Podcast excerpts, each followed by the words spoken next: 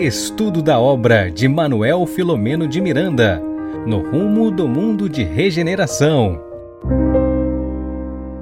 Olá, amigos, sejam todos muito bem-vindos. Olha quem está aqui entre nós, novamente, outra vez, além da imagem virtual do livro, Carmen, que está aí do seu Eu lado. Vendo, está bem aqui do meu lado. Mas tem do outro lado, tem um amigo aí novo, né? Quer dizer, novo em idade, né? um velho companheiro entre nós. Além desse camarada aqui, eu me refiro ao dentro da proposta aqui do quarteto, né? O nosso Tenere, o nosso Bernardo Leitão. Bernardo, seja o bumerangue vai, mas ele volta, né? Seja bem-vindo aqui, viu? Exatamente, cheguei aos 45 minutos para ajudar nesse, nesse momento tão especial e contribuir com esse, com esse fechamento, né? Vamos dizer assim, em partes desse, desse estudo. Então, estou muito feliz. Eu, o presente é meu de estar aqui. Muito bom, Bernardo. Regina já estava aqui nos bastidores me corrigindo, porque estava eu dizendo aqui, nossa, essa é a última live, a última live. Não. Esse é a, essa é a live onde estudaremos o último capítulo da obra. Aliás, é o menor capítulo de todo o livro. São as palavras finais do autor espiritual, Manuel Filomeno de Miranda, mas isso a gente vai comentar depois da nossa prece. Então, você já chega trabalhando, viu, Bernardo? É, assim Faz, por favor, a nossa prece de início para que a gente possa, então, sintonizar com essas energias benfazejas que certamente gravitam aí em torno dos ideais de todos que estão conectados conosco aqui. Pedindo essa inspiração maravilhosa aos espíritos benfeitores que nos acompanham, para que possamos entrar em sintonia com eles, para que possamos nessa noite de segunda-feira maravilhosa, nesse momento tão especial, nesse último capítulo desse livro maravilhoso, que possamos absorver ainda mais essas bênçãos e possamos nos nossos lares, com os nossos amigos e familiares, estarmos nessa corrente para podermos absorver cada palavra, cada intuição que estamos aqui vivendo nesse momento tão especial. Que assim seja. Maravilha.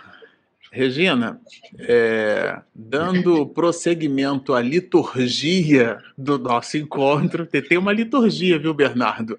Depois da prece, que é uma das fases onde a gente agradece, a gente continua com o agradecimento, não é isso, Regina? Fala aí pra gente. Isso mesmo. A nossa gratidão, primeiramente, a você, né, que faz parte da nossa família, né, desse grupo que estuda os livros do, do Manuel Flamengo de Miranda, especialmente este livro, e também aos nossos queridos né, parceiros das webs TVs e web rádios. Então, a nossa gratidão ao Lar Espírita Caminho do Cristo, que fica uma casa espírita, né, da querida Eulália Bueno, que fica aqui em Santos, São Paulo.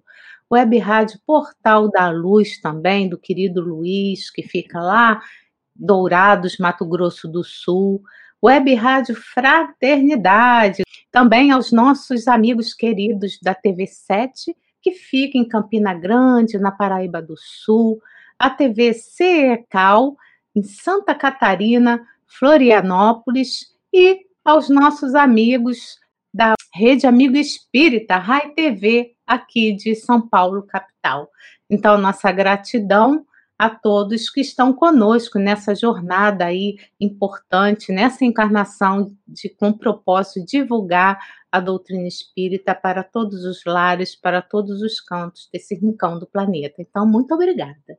Olha aí, Bernardo. Olha a Marilda aí. Viva! Seja bem-vindo, Bernardo. Olha. Muito quarteto bom. aqui. Muito bom. Obrigado, Marilda, pelo carinho. Bernardo agradece, né, Bernardo? É, de coração. Muito bom. Como nós estávamos comentando na introdução aqui do, do nosso trabalho, é, esse, esse episódio, essa live, a 36 live, né? Hashtag 36.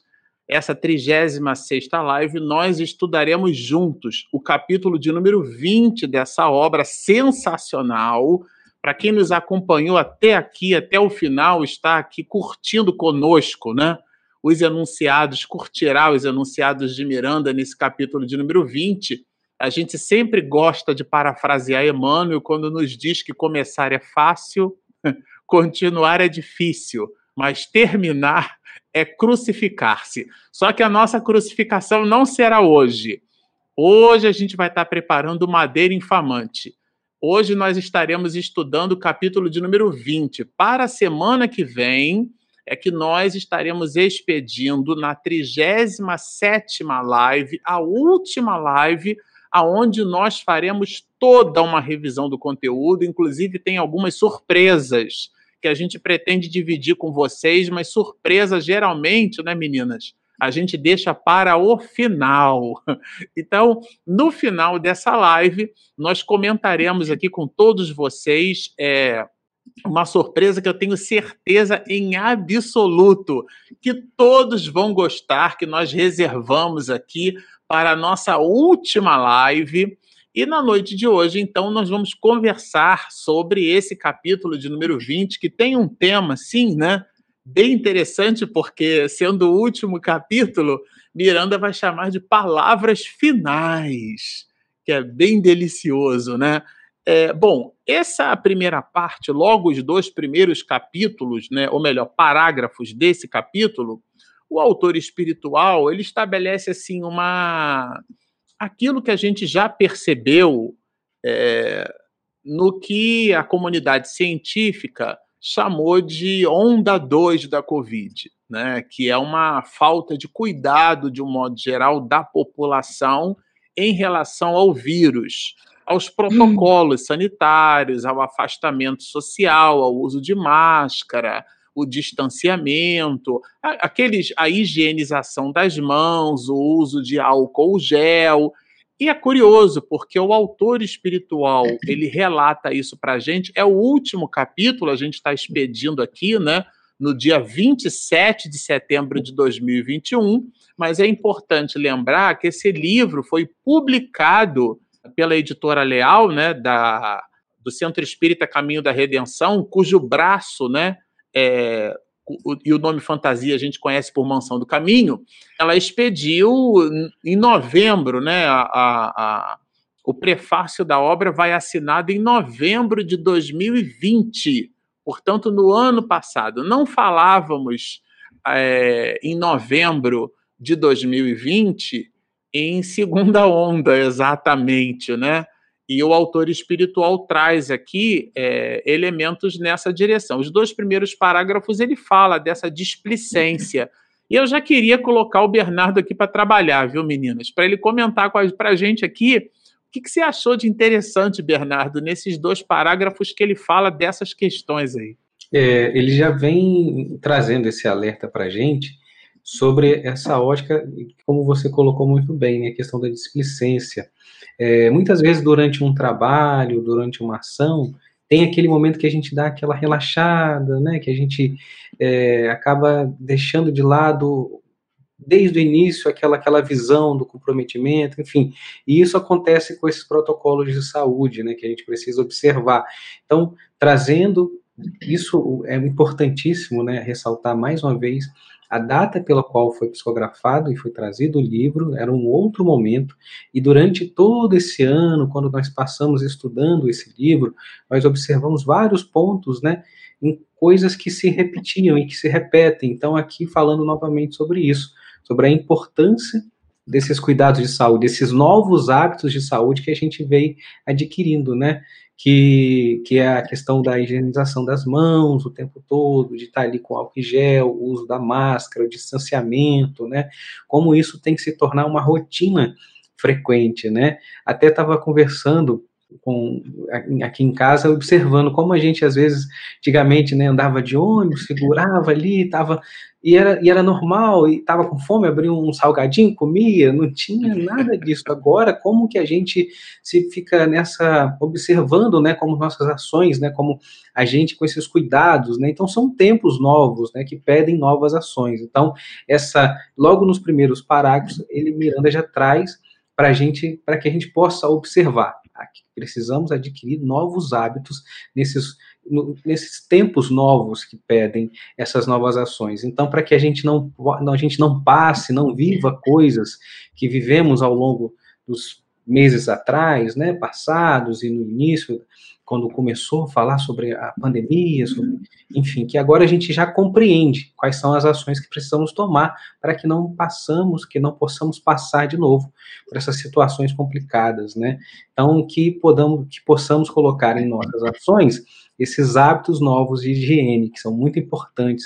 Então, fica aqui esse alerta para que a gente não relaxe, não fique, não, agora já passou, já posso voltar a ser o que era antes e, e é, é, como a doutrina espírita traz para a gente: é um novo homem, é uma nova mulher, é um novo ser humano, com novas ações, que dali para frente, com as informações que você tem, você não pode repetir os velhos hábitos. Então, que se você sabe da importância de, de manter o distanciamento, de, de você manter as mãos limpas, do cuidado, da, enfim, não dá para você repetir tendo essas informações. Então, é isso que traz para a gente nesses parágrafos, né? Que você tem as informações, você tem o conhecimento, é, você fica com esse chamamento para não repetir os seus velhos hábitos. Muito bom, Bernardo. É, agora, Regina, é, no parágrafo que se segue, né, o parágrafo de número 3, a gente vai encontrar ali o Miranda citando que alguns, não todos, mas alguns daqueles espíritos lá da cidade da justiça, que a gente estudou largamente aqui entre nós, eles estão, ou, ou, estavam, né, dependendo da relação temporal em que a gente analise o fato, né, é, se preparando para é, reencarnar aqui conosco, né? Quem sabe sendo um filho nosso, um sobrinho, um, um amigo, né, um colega de curso, são esses, essas as almas que estão se preparando para reencarnar, né, Regina? É, isso mesmo, né? E que bom que você me perguntou isso. Mas não foi combinado, viu, gente? Porque eu falei, tomara que ele pergunte coisas que eu tenho anotações e que está mais estudado. Mas ah, é? Tem disso, isso? É, é isso, Regina? é, gente, se vocês pensam que a gente combina eu e ele, nós não combinamos quem vai, o que, que ele vai me perguntar de forma alguma.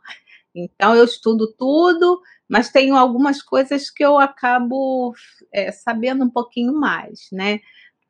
Mas eu antes queria dar um recadinho que tem assim uma internauta rapidinho.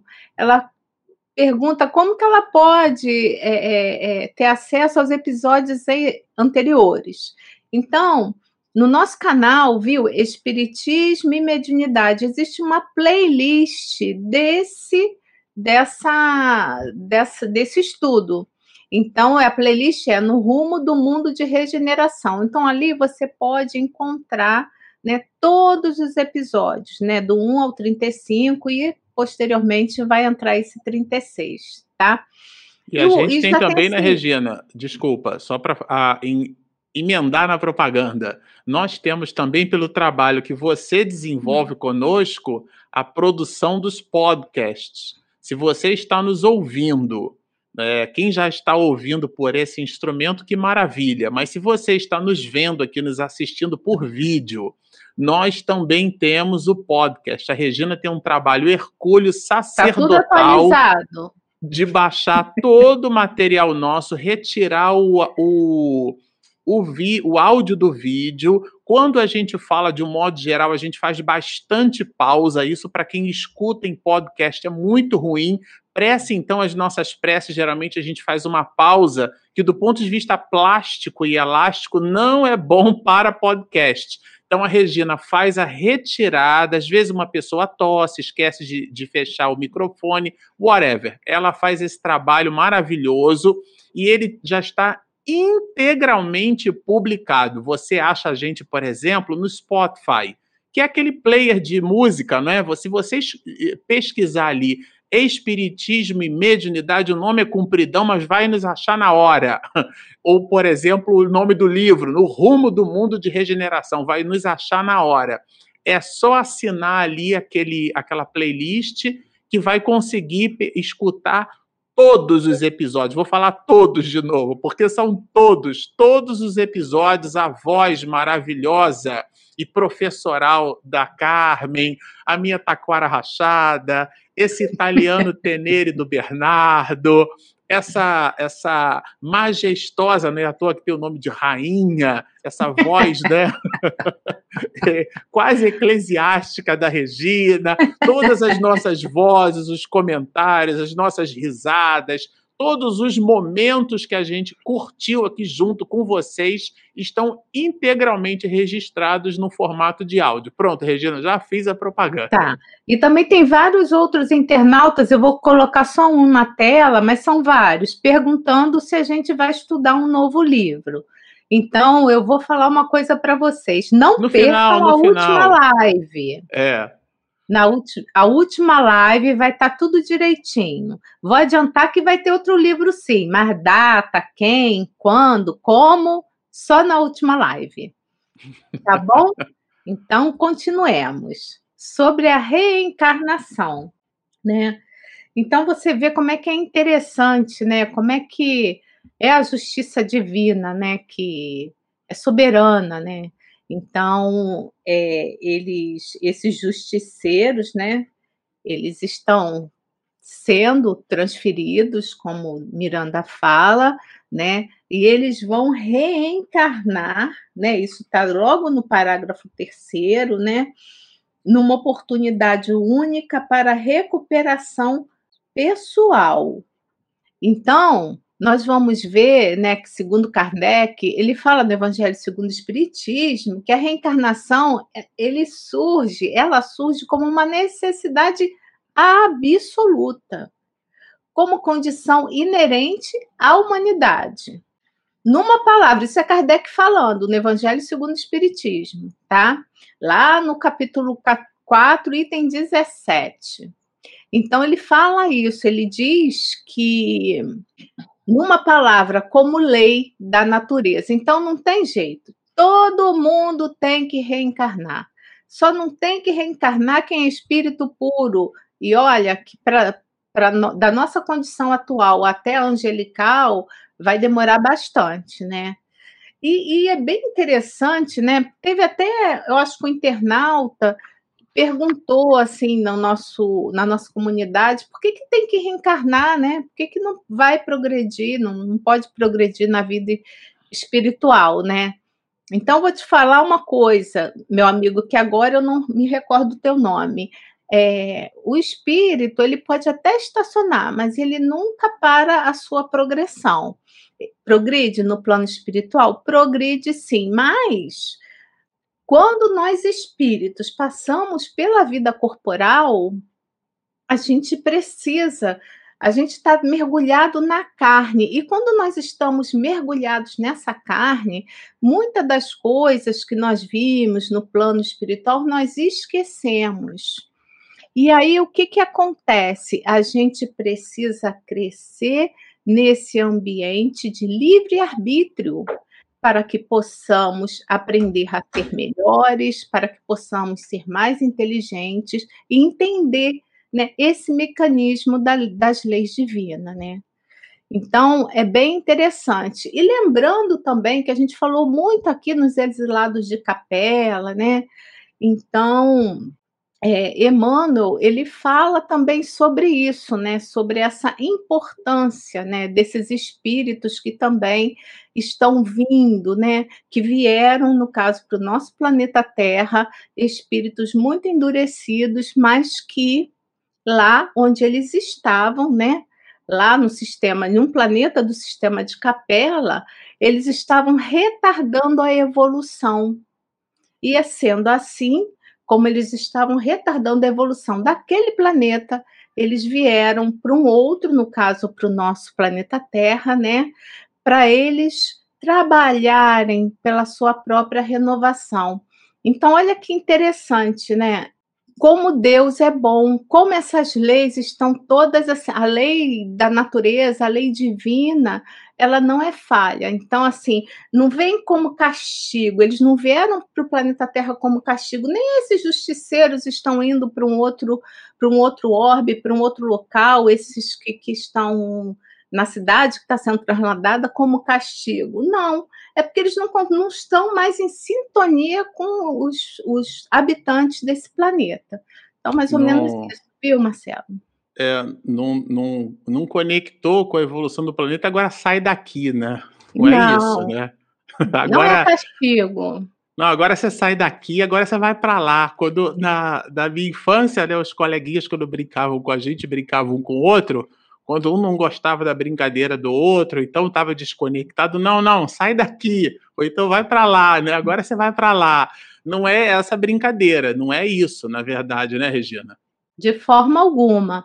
Na verdade, eles estão né, se colocando aonde a vibração né, tudo é vibra, né? Então, onde eles estão melhor sintonizados e com aquele, com outro local, porque aqui já não está mais, mais, eles não estão mais sintonizados conosco. Olha que interessante, vão se mudar, vão se mudar só para um outro local e a partir dali eles vão continuar também, né, com seu aprendizado. Eu acho que cada planeta no, no universo deve ser um CEP, né? Um código de endereçamento postal, um CEP, né? Vai para o outro endereço, né? E a correspondência chega, não tem jeito. A correspondência divina entrega esse CEP aí, esse código de endereçamento postal, ele, ele entrega a mensagem e a pessoa, né? E depois ela volta, né? Vamos dizer assim, ela não está compliance com a evolução do planeta. Olha que palavra, né? Século XXI inventou essa história de compliance. Mas falando em compliance, eu, Carmen, eu queria te ouvir um pouquinho, porque a gente, inclusive, isolou o parágrafo de número 6. Gente, a live de hoje, geralmente a gente divide o material em vários épicos, mas são 25 parágrafos e a gente se permitiu fazer uma divisão até uma nanodivisão, né? O nível de granularidade uhum. que a gente colocou foi bem baixinho. E é especificamente o parágrafo de número 6, né, Carmen? Miranda dá um recado assim, meio que dedicação total a você, né? Ele fala para os espíritas, não é isso? É, mas eu, eu queria, se pudesse. Ó, tá é... vendo, Bernardo? Foi isso nas duas ideias. Ó, ó. Fazer uma adição ao que Regina falou, não é? Porque, Regina, hoje eu também dei uma estudada em alguns pontos, viu? Aí, ó. Tudo certo, Carmen. Eu fui buscar obras póstumas, né?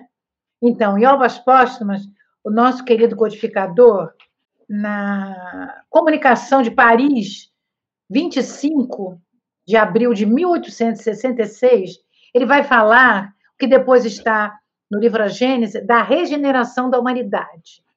E aí ele vai dizer que tudo segue de uma, de uma maneira natural, né? As coisas são imutáveis, as leis de Deus. E aí ele vai dizer assim: não, acredite, não acrediteis que o mundo vai chegar ao fim, esse mundo material. A Terra tem progredido, e vai continuar progredir. O que se prepara não é, pois, o fim do mundo material, mas o fim do mundo moral. Então, ele vai falar desse mundo de expiação, a terra mudará para um mundo melhor. E ele vai nos dizendo justamente desses transladados, né, que irão para ajudar no outro local. E, na realidade, você imagina que isso aí foi em foi em 58, 1858. Ele vai dizer: a época atual é de transição. Os elementos das duas gerações se confundem. Ou seja, aquela geração que está saindo e aquela geração que está chegando.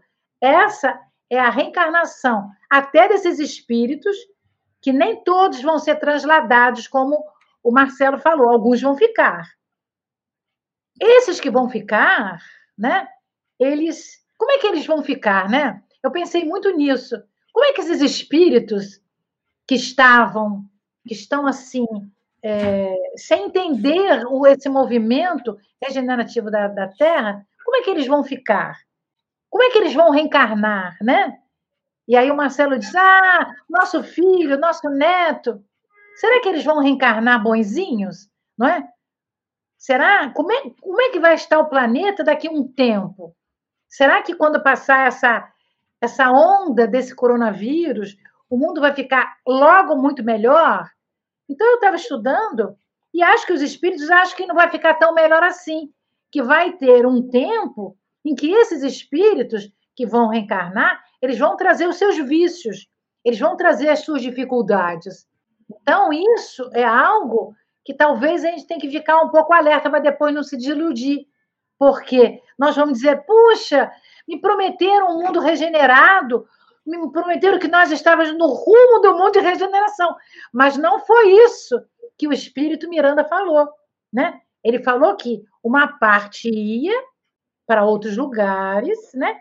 e a outra parte ia ficar aqui, aqueles que estavam melhorzinhos. Né? E aí eu queria dar só essa. É, na segunda parte de obras póstumas. Mas quanto ao item 6, que eu achei assim, uma beleza, né? O, o nosso querido Miranda ele vai dizer aos espiritistas. Eu adoro essa palavra, sabia? Eu adoro falar espiritista.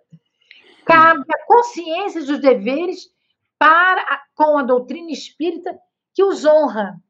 Então eu queria dizer que é muito importante que nesse momento a gente possa entender que é uma honra para nós estarmos estudando essa obra, concluindo a obra, e por sermos espíritas, porque com certeza nós fomos avisados que passaríamos por esse processo da expiação entre o mundo de expiação e provas e o mundo de regeneração, que viria uma onda virótica, e nós aceitamos com muito gosto de estarmos aqui.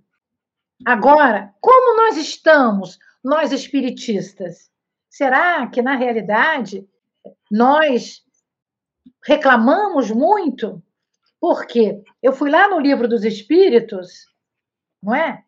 No, no, no item 909, né? No item 909, Kardec pergunta assim: desculpe, é que saiu daqui. Kardec pergunta assim: o homem sempre poderia vencer suas más tendências mediante seus próprios esforços? Quer dizer, nós que estamos aqui, nós que achamos que somos espiritistas, nós que achamos que fomos convidados por Jesus para reencarnar aqui, que estamos felizes usando essa obra, estudando o Espiritismo, mas será que nós já somos muito bonzinhos? Ainda não. De vez em quando nós erramos, de vez em quando nós pensamos mal. E aí o livro dos Espíritos diz: não, não. Você sempre pode, com seu esforço, domar suas más tendências. O que lhe falta é a vontade. E aí ele faz uma, uma fala muito interessante. Ah! Como são poucos os que, os que se esforçam entre vós. Então, eu acho que é um momento, assim, até certo ponto, meio grave, porque nós batemos no, peito, dizemos que nós somos espíritas, que nós entendemos a mediunidade, que nós trabalhamos na mediunidade, mas nós é que vamos ser responsáveis pela regeneração. Não é o planeta que vai se regenerar, é nós, os habitantes do planeta, encarnados e desencarnados, muito mais reencarnados. E aí a nossa contribuição tem que ser uma contribuição robusta, não é?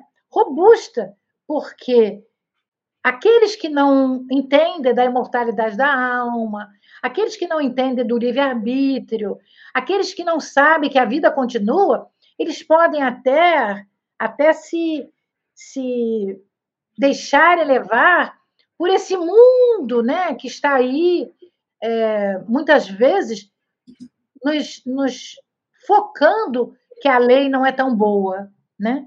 mas nós sabemos que a lei de Deus é maravilhosa. Então, eu queria dizer que temos que ter cuidado e merecer estarmos nessa doutrina. Muito bem colocado, Carmen. É um ponto de atenção relevante que Miranda faz para nós, né, os espiritistas, ou aqueles de nós que nos identificamos né, com a doutrina espírita. Agora, dando sequência né, ao volume de informações colocadas pelo autor espiritual no último, no último capítulo, a gente vai encontrar dos parágrafos 7 ao 10 aquilo que a gente entendeu da proposta do autor espiritual como sendo a relevância da mediunidade nos aspectos reflexivos nossos, né, da, da história, é, na história da humanidade. É importante que se diga que Allan Kardec, claro, ele não inventou a mediunidade. Né? Moisés já proibia a comunicação com os mortos, a gente já comentou isso aqui. Ninguém proíbe aquilo que não existe. É que a forma como nós nos comunicávamos no passado, essa forma, era uma forma aonde o próprio codificador, mais tarde no livro dos médios, vai chamar de frivolidade, ou seja, muito carregada de futilidades, de coisas relacionadas às quinquilharias e às idiosincrasias da vida terrena, né? Com quem que eu vou casar? Será que a minha profissão vai ser essa ou aquela? Será que eu vou ganhar na loteria? Me diz aí o número da loteria. E claro, né, as entidades venerandas, sob a pena, sob a, a bússola segura do mestre de Lyon, foram capazes de nos alertar de que a reunião de espíritos, essa reunião está diametralmente associada ao grau de interesse de seriedade desses mesmos espíritos. Entenda-se aqui por sério, a gente viu isso largamente durante esses últimos 35 anos episódios onde a gente estudou, né? Um espírita sério não é uma pessoa sisuda. Um dos primeiros milagres de Jesus foi numa, numa festa de casamento, né? Onde Divaldo vai nos dizer que Jesus deu à água o sabor do vinho, né? Ou em algumas outras traduções, ele transformou a água em vinho. Seja lá por uma coisa ou por outra, foi num instante de festividade. Então a mensagem do Evangelion a boa nova, o evangelho, é claro uma mensagem de alegria. A pessoa não precisa se transformar numa criatura é, sisuda, né, carrancuda, nada disso. Eu me lembro muito de uma música que a gente cantava, né? E hoje, na, nas reuniões mediúnicas, ainda muito fortemente nós cantamos, chama-se Quanta Luz. E é uma delícia a letra da música, né? Quanta luz nesse ambiente descendo sobre nós, vibrando em nossa mente, né? A letra é up, mas a gente canta o negócio tudo derrubado, tudo arrasado, né? Quanta luz! E parece que está carregando um piano nas costas, né? Nesse ambiente, aí já desafina, né? Descendo, aí descendo a gente já derreia o ombro assim, né? Descendo sobre aquela coisa derrotada, não O Espiritismo é alegria, é, é a imortalidade da alma. O Espiritismo matou a morte, porque o Espiritismo acredita na morte. Sempre digo isso aqui. O que o Espiritismo não acredita é no morto. Então, a morte é um fenômeno biológico. Nessa perspectiva, o que o mestre de Leão fez foi dignificar a comunicação com os mortos, mas ele não a inventou. Isso é tão profundo que é essa a relevância que o autor espiritual faz em quatro parágrafos, num poder de síntese, né? Ele vai nos lembrar aqui, ele menciona que o intercâmbio mediúnico, o diálogo, o processo dialético de perguntas e respostas, o intercâmbio medianímico é um recurso sublime. Porque dois animais, quando atravessam a rua, dois cachorros, por exemplo, um vai atropelado e o outro continua. O outro continua. Um animal, ele é incapaz de aprender com o erro alheio mas o ser humano ele é capaz de aprender com as faltas das outras pessoas. Aliás, é uma forma inteligente, inclusive, de se aprender, né? É, com as próprias faltas, mas a sábia é observando a natureza daqueles que gravitam em torno dos, dos ideais de vida. E a não menos dignificante é errar várias vezes até quiçá um dia acertar. O diálogo com os espíritos são eles nos dizendo, é a obra o céu, o, o, o céu e o inferno, né?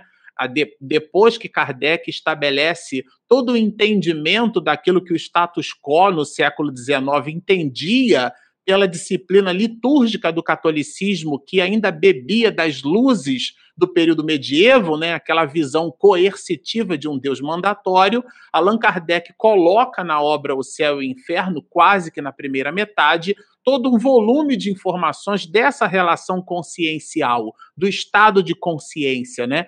E depois ele coloca algo brilhante ali, o depoimento que ele colheu dos espíritos. E categoriza esse depoimento, os espíritos felizes. Ali a gente vai encontrar, por exemplo, algo que é completamente fora da curva. Geralmente a gente estereotipa né, as pessoas pobres como sendo espiritualmente superiores. E Allan Kardec foge desse senso comum quando coloca ali uma condessa, a condessa Paula abre dizendo que a mulher era bela, olha isso, faleceu, não tinha 40 anos, ela bela, era nobre e era um espírito de escola. Então não precisa ser derrubado, não, Deus não quer que tenhamos dor. Emmanuel nos lembra que se Deus quisesse a dor na criatura humana, não teria dado os analgésicos, a penicilina, nada disso. Então, não, a dor ela é um mecanismo de evolução para todos nós, porque é uma espécie de, de encontro ou de autoencontro, uma espécie de desconforto do homem velho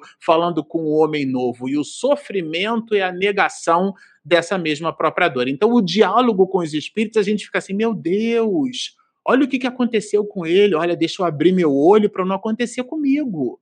Olha como o que está acontecendo, ou o que aconteceu, que esse espírito está narrando, está tão próximo da minha realidade íntima. Porque qual a dif diferença entre mim e ele? Nenhuma. A diferença é que ele está desencarnado e fala através de um médium, e eu não. É só essa a diferença. E nessa perspectiva, ela se transforma como um sublime recurso. E ele, por isso mesmo, o autor espiritual vai nos dizer que não existe espiritismo sem espíritos. Agora, aqui há um ponto de, de atenção bem relevante. Claro que não existe espiritismo sem espíritos, a contar conosco, a começar por nós, a começar com o teu filho, com a tua filha, porque nós somos espíritos. A obra, o livro Dois Espíritos, não é um livro para tua sogra, para o teu filho, para tua esposa, é um livro para você é para mim. Quando eu leio o livro, está escrito o livro Dois Espíritos, o livro é para mim. Nossa, eu tinha. É, é, a minha irmã tinha que assistir essa palestra aqui, tinha que assistir o que a Carmen falou, porque. Mas é você que está assistindo, então é para você. Então, nessa perspectiva, é esse o volume de informações que o autor espiritual nos traz. E por último, que a gente queria deixar registrado aqui, é o bom exercício que da mediunidade nos convida Miranda é justamente o convite à reflexão. Isso a gente achou assim bem relevante, né? Essa ideia que inclusive a própria Carmen comentou agora, porque senão a gente não faz o autosserviço, né? A gente lê o livro e acha que o livro é um passatempo, acha que o livro é para os outros e não é. É um, é um mecanismo de autorrealização, é um autosserviço, é um self-service, né? A gente lê e faz, não tem aquela expressão dos americanos, né? Enjoy yourself, né? Divirta-se. Então, é nesse sentido, é para o nosso deleite espiritual. Agora, aqui eu queria entregar para o Bernardo a continuidade das reflexões, porque dos parágrafos 11 até o 15, ele vai falar, já que ele estabelece a relevância da mediunidade, Bernardo, que a gente comentou, ele estabelece a relevância do espiritismo, né? Fala um pouquinho para a gente sobre isso. É muito interessante, né? Aqui ele coloca é, nos parágrafos seguintes, né? Foi necessário que a humanidade progredisse intelecto e moralmente para que os espíritos nobres viessem à Terra explicar o sentido da palavra de Jesus. Mas antes disso, essa esse adjetivo, podemos dizer assim, né, intelecto moral, é, eu fui buscar e, e, ler, tem no livro é, Obras Póstumas um contexto onde o Kardec trouxe para o advento do futuro em nosso mundo, né, onde ele chamou da aristocracia intelecto-moral. Então, isso é muito interessante, né, porque ele traz da palavra aristocracia, que vem do grego, aritos, né, o melhor, kratos, o poder, né. Então, assim, ele falando dessa aristocracia que significa é, o poder dos melhores, quanto saibamos o que é o sentido primitivo dessa palavra muitas vezes foi deturpado. E ele que hoje, em tese, né, Bernardo, perdão, que hoje, em tese, a gente admite como sendo a democracia, né? Exatamente. Exatamente. Então, o Marcelo vai poder me complementar aqui, perfeitamente estudando filosofia, né? É, é algo muito estudado e, e, e ele vem fazendo os contrapontos da nossa sociedade, né, a aristocracia dos é, patriarcas, a aristocracia da força, do nascimento, do dinheiro, da inteligência, E, e, e, essa, esse último, né, que ele, que, que ele relata, né, que é a aristocracia da inteligência, esse modelo vai se insinuando no mundo, né, em, em questões técnicas, especialistas, onde a gente vai vendo que a inteligência vai tomando força, né, sobre aqueles que é, os que governam os povos, né, e que a inteligência por si só não é garantir que todos os seres humanos sejam é, tratados de forma iguais, né, e, e enfim, são, e, e isso traz para a gente essa, essa expressão que Kardec nos apresenta, que é a importância que ele prevê que não só apenas o desenvolvimento da, da inteligência, é, mas a, a, questão da moral também, né? Que a gente precisa ter nossos guias, nossos princípios morais dentro da gente. Então ele vem fazendo, vem trazendo, né? Que a inteligência nem sempre constitui o penhor da moralidade, que o homem mais inteligente pode fazer um péssimo uso das suas faculdades. Do outro lado, a moralidade isolada também, por sua vez, é incapaz.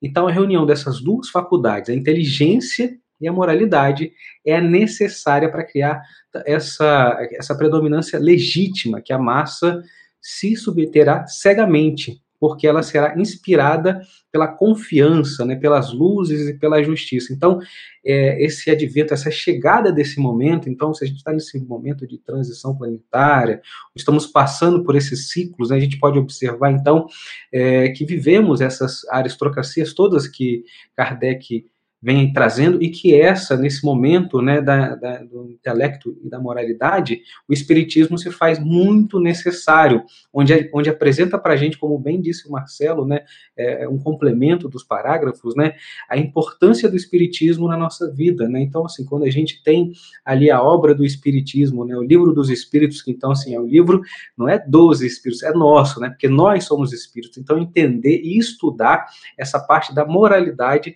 precisamos desenvolver, né, não só a inteligência, avançamos muito, né, com a sociedade, muitos, muitas coisas fáceis, né, conseguimos facilidades pela tecnologia, enfim, estamos aqui fazendo essa transmissão, é, cada um num ponto, né, é, e aqui estamos reunidos, todos assistindo, mas não só isso, né, nós precisamos também desenvolver essa questão da moralidade. Então, essa é uma das, das, da, uma das questões mais importantes, né, que para que a gente possa instalar essa era do espírito imortal. Então, trazer essa era do espírito imortal com essa mentalidade da importância de desenvolver a inteligência que desenvolvemos, estudamos, mas a moralidade possa acompanhar. Então, isso é muito bonito. Me veio essa questão que está lá em Obras Póstumas de Kardec, quando ele falou dessa necessidade do espiritismo, né? da importância é, do espiritismo nesses momentos, para que todos nós possamos observar se estamos tratando, né?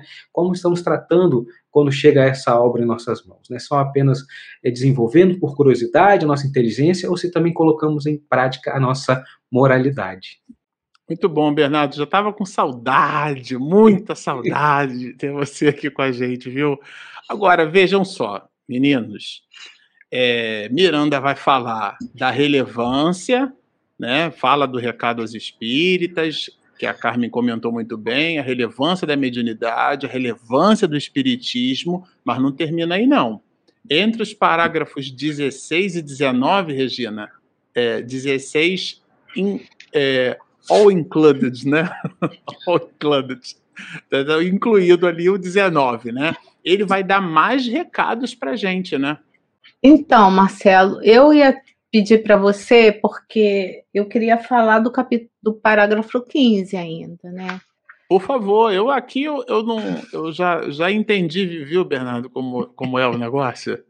Deus está vendo tudo não, isso. Não, né? eu estou olhando o tempo, é. eu estou vendo que dá tempo, então é, o que me marcou muito nesse bloco que, que você hum. selecionou para nós, né? Então, Miranda fala assim: jamais, no parágrafo 15, viu, gente? As sim, dificuldades sim. constituirão impedimento à propagação da verdade, porque estarão também no campo de atividades de espíritos voluntários e por aí vai.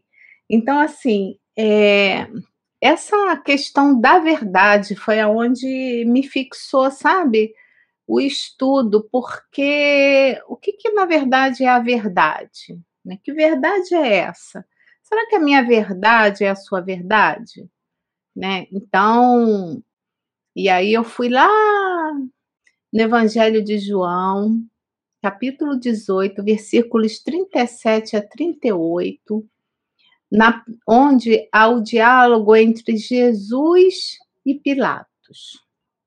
Então, quando Jesus estava lá diante, digamos assim, do tribunal popular, tá? Pilatos pergunta assim para Jesus: Tu és rei? Ali no meio do diálogo, tá? E aí Jesus responde: Tu dizes que sou rei. Eu para isso nasci e para isso vim ao mundo, a fim de dar testemunho da verdade. Todo aquele que é da verdade ouve minha voz. Perguntou-lhe Pilatos: "Que é verdade?", né? Pilatos pergunta, né? E aí ele afirma, né? Ele fala para os judeus que ele não achava, não via crime algum ali, né? Praticado por Jesus.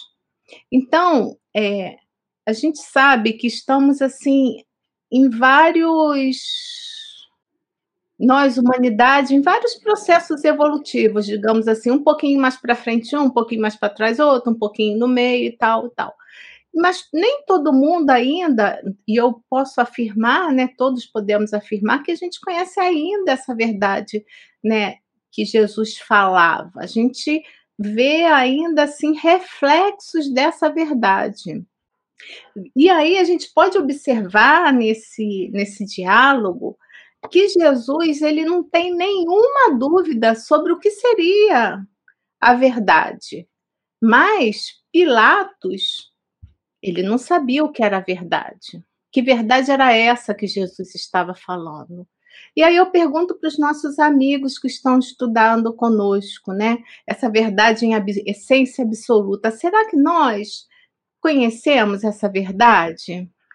Então, isso para mim ficou bem assim, foi bem impactante esse parágrafo, sabe? E lembrando que Jesus veio trazer essas informações sobre o espírito imortal. E o espiritismo, né, que é uma doutrina consoladora, ela vai buscar sempre esse esclarecimento para o nosso equilíbrio e o nosso aperfeiçoamento. Então, isso para mim muito importante, porque através dessa doutrina de amor que vem tirar o véu, né, dessas questões, né, do que o Jesus colocava e que a gente ainda não tinha entendimento ainda naquela época para absorver todas essas mensagens, então, é uma forma né, de nós aprendermos as várias maneiras né, de como a gente pode aplicar resignação, a lei do amor, da caridade, né? E lembrando que esse processo evolutivo ele é gradual. E o amor e a caridade são elementos fundamentais nessa nossa caminhada evolutiva. Então, eu eu pedi para falar sobre esse parágrafo, que eu achei tão importante falar da verdade, viu? Então foi por isso que eu voltei um pouquinho. Mas não vai ficar livre do, do, do comentário do, do. Se você quis voltar, enjoy yourself, né? Divirta-se. É. é, é para dividir para multiplicar, né? Vamos dar vozes, vamos dar voz aos outros participantes. Entendi. O seu marido aqui, que vos fala, ele fez uma divisão entre nós. Você vê, vocês vejam, né? Deus está vendo nós não tudo isso. comunicados dessa divisão. Tá isso, ah, cara. Deixa isso. eu avisar. Eu não recebi divisão nenhuma. Nem eu. Referente à minha fala. É mesmo? Uhum. Ah, é porque essa é a nossa trigésima... Você recebeu, Regininha? Você Não, recebeu, olha Regininha? só, ele disse que agora esse bloco vai ser o bloco 6, né? De mais recados, não é isso, meu bem? Isso ele passou É, aqui. é o que eu Mas pedi para você falei, comentar. para o outro falar de um, de um pedaço desse bloco, foi isso. Entendi. Vou dar uma super dica para vocês. Assim, dividir para multiplicar. Eu escutei isso, ela aprendeu isso. aqui. Eu repeti o que o Marcelo o mestre, fala. O mestre Showa. Tá, então, eu vou dar uma super dica para vocês. A plataforma que a gente usa é o StreamYard. No canto direito tem uma coisa chamada chat privado. No chat privado, a gente publica toda a divisão do material que o Marcelo Shoa publica na nossa lista de WhatsApp Isso. para nós conversarmos. E lá vocês vão encontrar que o item de número 6 dos Na parágrafos da live. 16 ao 19, não, não é da hora da live, não. Esse é o de 16 ao 19. Bom, E o que O falar da Carmen- intuição, meu bem? Da intuição. Entendeu? Não, eu vou pedir a Mulheres, Carmen, eu vou pedir a Carmen para comentar. O que, o que, Não você gostaria problema. que falasse? Porque já passou tanto tempo, porque eu não memorizei a sua pergunta. Não, não tem pergunta. Eu estou pedindo a você, Carmenzinha, para você comentar então, já que a Regina se negou, ela resolveu falar só sobre o Dá parágrafo 15. oportunidade para outra pessoa falar, amor. Fala, o que Bernardo, você- ainda bem que você voltou, porque eu estava sofrendo aqui sozinho. Carmen, dos parágrafos de 16, dos 16 até o 19, eh, na sequência, né, o, o- o nosso querido Miranda, ele dá o recado aos espíritas, fala exclusivamente para nós, né, que foi o comentário que você fez. Depois ele estabelece a relevância da mediunidade, a relevância do espiritismo, mas não fica só aí ele dá mais informações para a gente, né? ele dá mais recados. E esse volume de recados para nós espiritistas estão dos parágrafos 16 até o 19. Eu queria essas questões. Então, no, no parágrafo 16, ele avisa assim para nós: não percam tempo. Não percam tempo, porque o tempo é de Deus. Não fique na hora vazia, aproveitem todas as oportunidades que vocês querem e que precisam para poderem trabalhar. Então, ele está nos dizendo, não é? Que na realidade é, é, não podemos ficar, como a gente até vê aí, muitos grupos nas disputas egóicas para serem isso, para serem aquilo. Então, no espiritismo, o espiritismo, ele é um bloco coeso, né? Ele não pode ter espiritismo de A, de B, nem de C. É um espiritismo só. E esse espiritismo, está dizendo que, na realidade, na programação para o futuro, né, é, nós vamos ter que, ah, na realidade, nos unirmos, conforme a Regina falou, na nossa, é, na nossa vontade de acertar. Por mais que nós soframos, por mais que nós nos indignemos com os status quo que estejam junto de nós, há por nossa parte, né, a necessidade de ajudar a Jesus, porque nós renascemos para servir a Jesus. O nosso compromisso né, não é um compromisso de férias, de cabelinho arrumado, de óculos novos, não é isso. Né?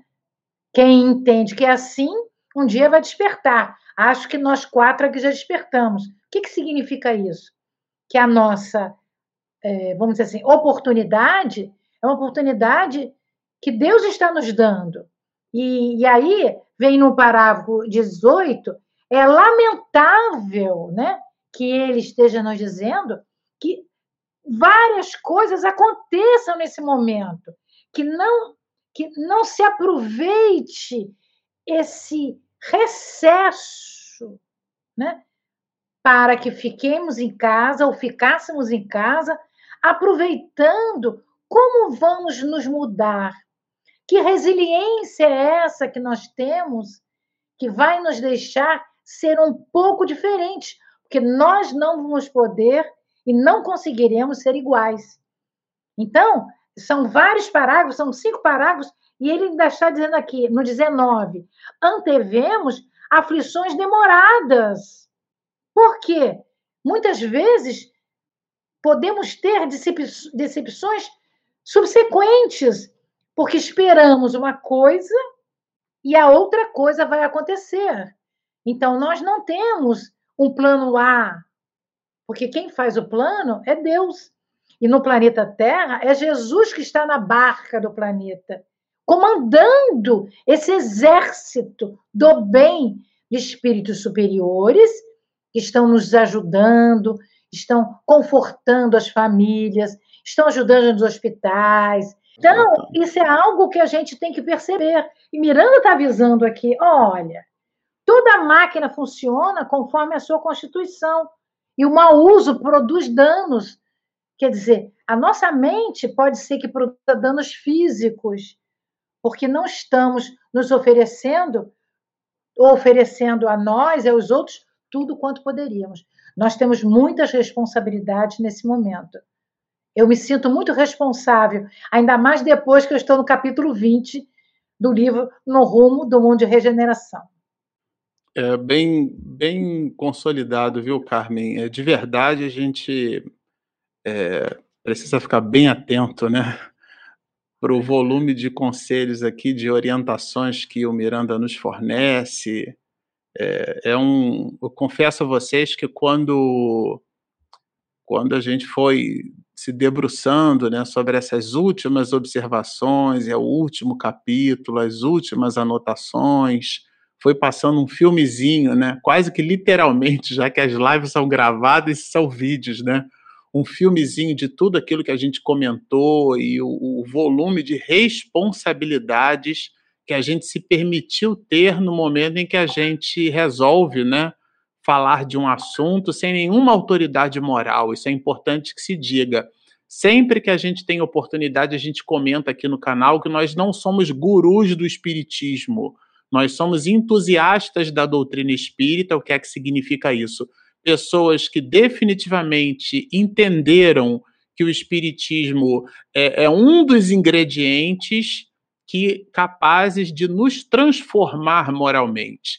E pelo entusiasmo de perceber no norte apontado pela doutrina receitas muito eficazes de transformação moral, a gente divide aqui na nossa empolgação esses mesmos comentários que não nos pertencem, porque a gente comenta com o nosso colorido aquilo que o autor espiritual quis colocar na obra. Então a gente não está falando de um conteúdo, de uma linha de raciocínio que é nossa, nem isso é nosso.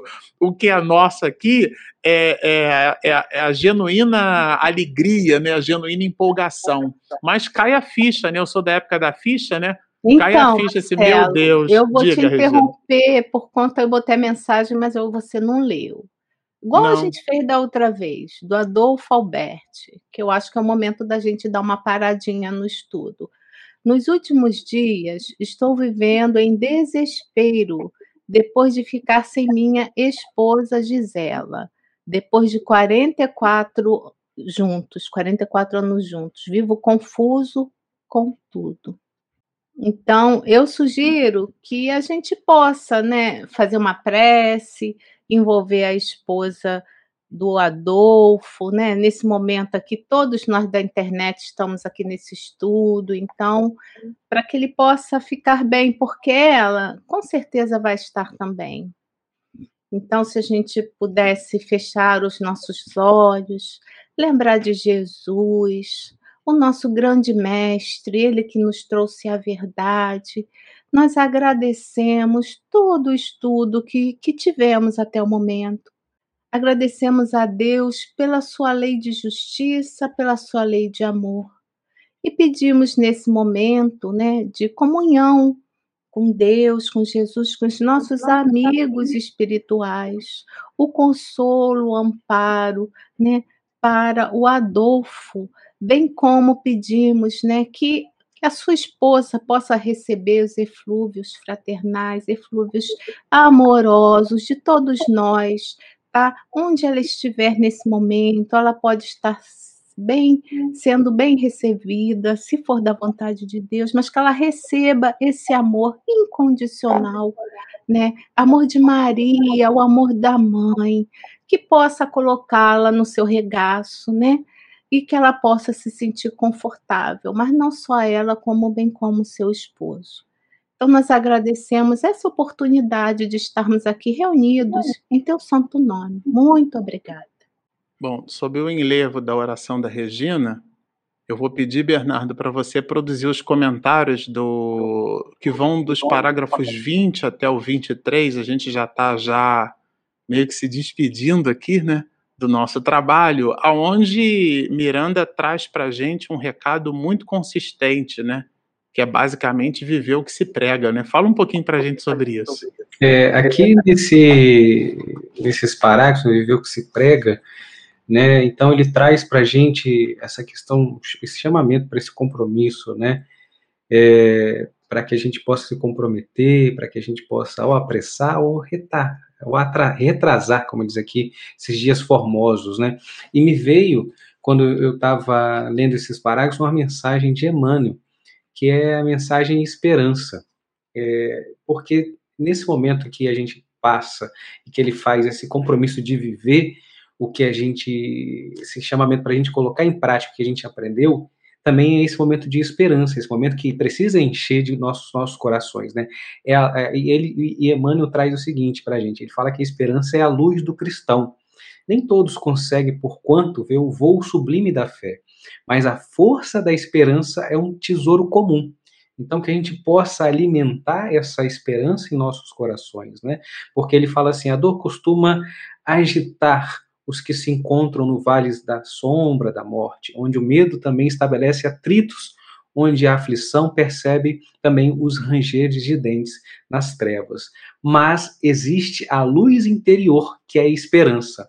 Então, assim, que a gente possa colocar, ele fala sobre a questão da noite, né, faz esse simbolismo da noite, que, que espera o dia para vir e florescer o fruto, enfim, e que o homem ainda mesmo que se mergulhe na descrença, na dúvida, na lágrima, na, na sua, uh, enfim, ele será na, na sua dor, né? Ele será socorrido, mesmo quando o homem estiver na sua descrença, ele será socorrido por Deus, com a indicação do futuro. Então, Jesus, na condição de mestre divino, sabe que nós somos aprendizes, que nem sempre poderemos acertar inteiramente e que os nossos erros são próprios da nossa escala evolutiva.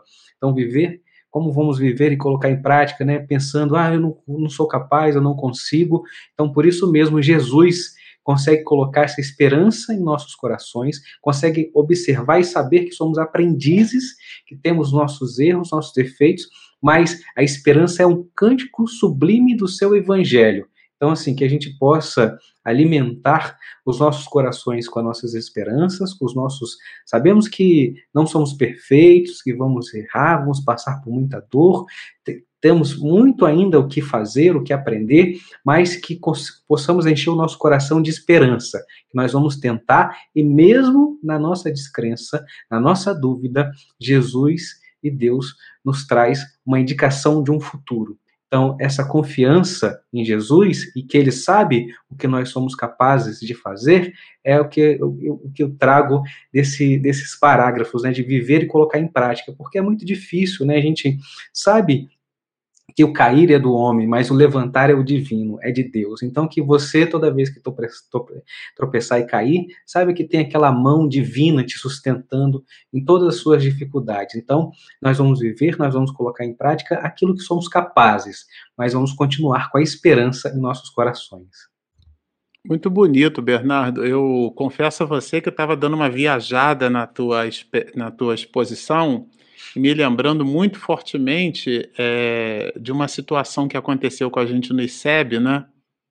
É, lá no Instituto de Cultura Espírita do Brasil, e nós frequentávamos o ICEB é, numa época em que o professor Jorge André era o presidente de honra do ICEB, né? Aí você imagina que delícia, né? Sim. Ele fazia os comentários ao final, e, e aí a, o ICEB tinha o seu plano de aula, e de quando em vez, eu e Regina, você sabe disso, Bernardo, a gente gravava e transmitia para a internet as atividades do ICEB, mas de vez em quando a gente fazia lá uma ou outra exposição lá no ICEB. Eu vou confessar a vocês que eu fazia isso quase constrangido, porque tinha o Jorge André ali do lado, né? e aí, depois que eu percebi que mestres e doutores se postavam incômodos do mesmo jeito ao lado daquele gigante, né, que era um poço de humildade, é, num determinado momento, talvez para mostrar serviço, a gente usou uma expressão e o professor César Reis, com muita educação, com muita sutileza, nos corrigiu é, eu, para impactar, né, disse assim: Deus não perdoa, Deus ama. ama incondicionalmente, né? Já que Deus é, ele não sente raiva de ninguém, Deus não fica aborrecido e tampouco fica contente, né? É uma relação, aliás, eu estou estudando aqui Spinoza, ele fala bastante sobre isso. É, então, são relações antropomórficas, né? Quer dizer, a gente entrega ou dá a Deus sentimentos que são unicamente humanos, né? E aí eu quis, talvez, para parecer ser diferente, estabelecer um pouco dessas questões. E aí, na hora, na, no momento de, de, perguntas e respostas ali no ICEB, o professor César Reis perguntou assim para mim, né? Mas e a misericórdia de Deus, Marcelo? e aí eu entendi, né? Ele é um homem muito inteligente, eu admiro demais o professor César Reis, eu tenho um carinho por ele filial. E claro, né, é, é, a misericórdia de Deus, né, Bernardo? É tudo que você comentou, né? É ela que nos levanta, né? A gente cai, cair é do homem, mas levantar o homem é da misericórdia de Deus. Eu acredito que foi é, nessa direção, em cima dos dois últimos parágrafos, que Miranda realmente se despede de nós. Né? Ele vai, ele inclusive a gente falava isso aqui nos nos bastidores com uma certa intimidade, né, Carmen? É, Spinelli chegou para Miranda e disse assim: Olha, tá bom, já escreveu, já deu, agora é com eles, vem aqui trabalhar comigo que tem mais coisas para você fazer, né? E ele realmente se despede, ele escreve isso no livro, inclusive no parágrafo de número 24, a gente não está tirando da cabeça. E no parágrafo de número 25, que é o último parágrafo dessa obra toda, né, e é com ela que a gente quer se despedir, a gente até na nossa síntese, eu estou com o meu iPad aqui do lado, na hora que a gente fez as anotações desse parágrafo, a gente escreveu que Miranda nos convida, encerrando o último parágrafo da obra, eu estou lendo aqui, a que vislumbremos o futuro com alegria porque esses instantes da Covid ainda são instantes né, que, dependendo da perspectiva em que a observemos, é, essa, essa, esse instante em que o observemos, ele pode nos deixar assim com bastante tristeza, mas ele pede para que a gente visite, para que a gente vislumbre o futuro com alegria, pois que estes dias, e ele cita os dias odiernos, né, ou odiernos, né, Regina? Ele cita estes dias, os dias de hoje, por mais difíceis que sejam, estes são os dias do prenúncio, diz-nos o autor espiritual, de uma sociedade no rumo do mundo de regeneração. E é assim que o autor espiritual, de forma brilhante, como foi nos outros 19 capítulos dessa obra sensacional, é assim que ele encerra, nos dizendo desse futuro que nos aguarda, dando-nos elementos de responsabilidade, estabelecendo numa dinâmica é, espiritual, numa dinâmica sociológica, antropológica, uma expressão que o Divaldo usa muito, né, antropossócio-psicológica, dentro de uma visão multidimensional, essa visão onde nós, todos nós estamos inseridos, essa lição que a doutrina espírita nos fornece, ele inclusive o autor espiritual fala da era do futuro, a era do espírito, que é a era onde a gente genuinamente vai intercambiar com outros espíritos sem achar que aquilo é um fenômeno é sobrenatural, né? Não, é um fenômeno natural, está íncito em a natureza. Então a gente realmente se despede, né? Entregando agora os instantes finais para perguntas e respostas, viu, Regina? E depois eu vou pedir para que cada um de vocês é, depositando ali a nossa moedinha no gasofilar, se vocês é, façam aí as suas considerações sobre todo esse volume de trabalho que nós estudamos. É muito bem. Vamos à primeira pergunta. É da Yara Ungarete. Se tudo se dá de acordo com a vontade de Deus, vontade imutável, poderíamos dizer que a humanidade está mais madura para avançar um grau nesse movimento ascensional pós-pandemia? Bernardo, você pode responder, Bernardo? Posso sim. É, essa pergunta é muito interessante, né? Mas colocando assim, tudo está de acordo com a vontade de Deus, vontade imutável, poderíamos dizer que a humanidade está mais madura para avançar um grau nesse momento ascensional pós-pandemia, são as palavras de Miranda aqui, né? É, avançar ou reatrasar o nosso, nosso caminho é da gente. A gente não pode colocar que estamos mais maduros ou se estamos é, ou se não estamos, né? Eu acredito que é, assim, nós temos esse, esse, essa oportunidade de observar que momentos históricos, momentos em que aconteceram essas pandemias, elas fizeram que, que as, com que a sociedade fizesse uma reflexão sobre os seus atos. Agora, ainda é, aqui temos aqui até Miranda falando, né, que temos um, uma, um sol que se apresenta para a gente futuramente. Lógico, esse sol está mais distante ou mais próximo, depende da gente. Então, assim, é, ainda estamos nesse momento da pandemia, né? Então, a gente ainda precisa observar muitas ações nossas, observar é, nosso íntimo, nosso íntimo, nosso convívio. A melhor reflexão que possa ser feita para ampliar para a sociedade é observar o nosso micro.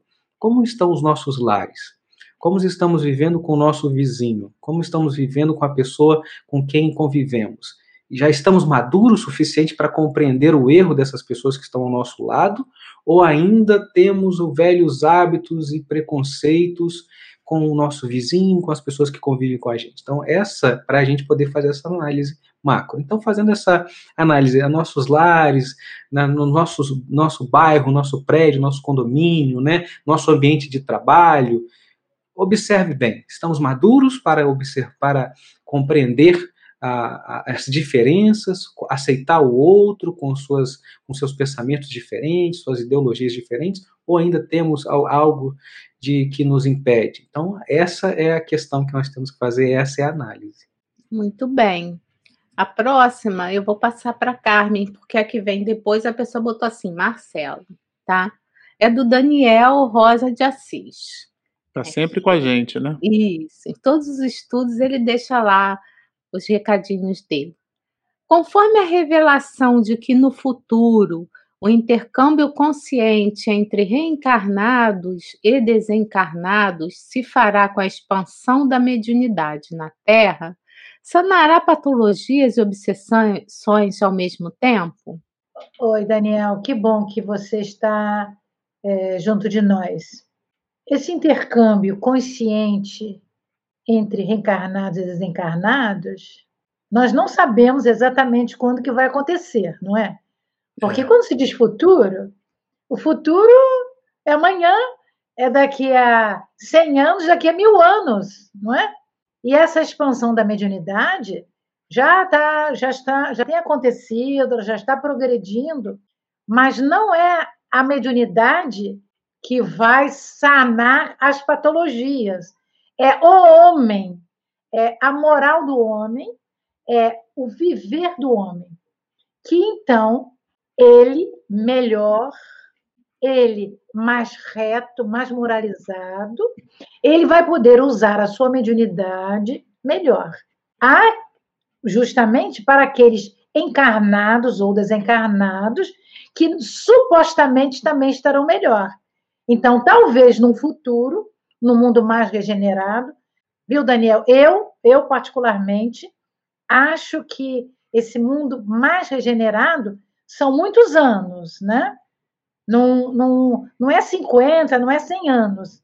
E que realmente as doenças vão ficar menores, até porque as, as ciências estarão mais evoluídas, com alguns fármacos que diminuirão as nossas patologias.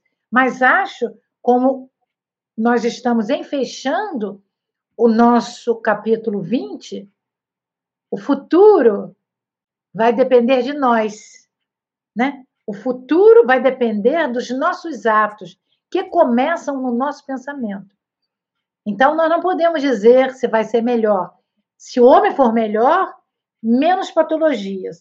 Se o homem continuar igual, durante um certo tempo, as patologias ainda vão continuar junto de nós. Bem, Carmen.